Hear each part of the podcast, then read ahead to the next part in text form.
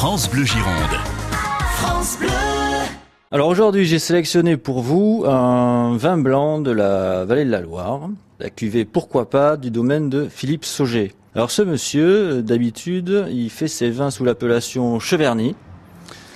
Sauf que là, ce millésime 2017, il a une petite histoire. C'est-à-dire qu'en 2016, le monsieur a été gelé à 100%, donc zéro récolte. En 2017, il a pris la grêle, 80% de la récolte euh, foutue.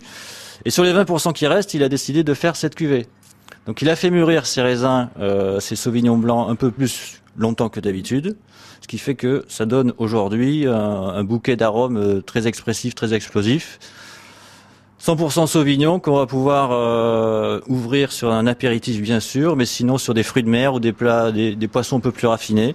Ça se boit tout seul. Au niveau du prix, on va le trouver à 8,50 à la cave. Le pourquoi pas, du coup, euh, n'est pas en appellation Cheverny, mais plutôt en vin de France. C'est un vin que je conseillerais à tout le monde, qui est facile à boire, qui est plaisant.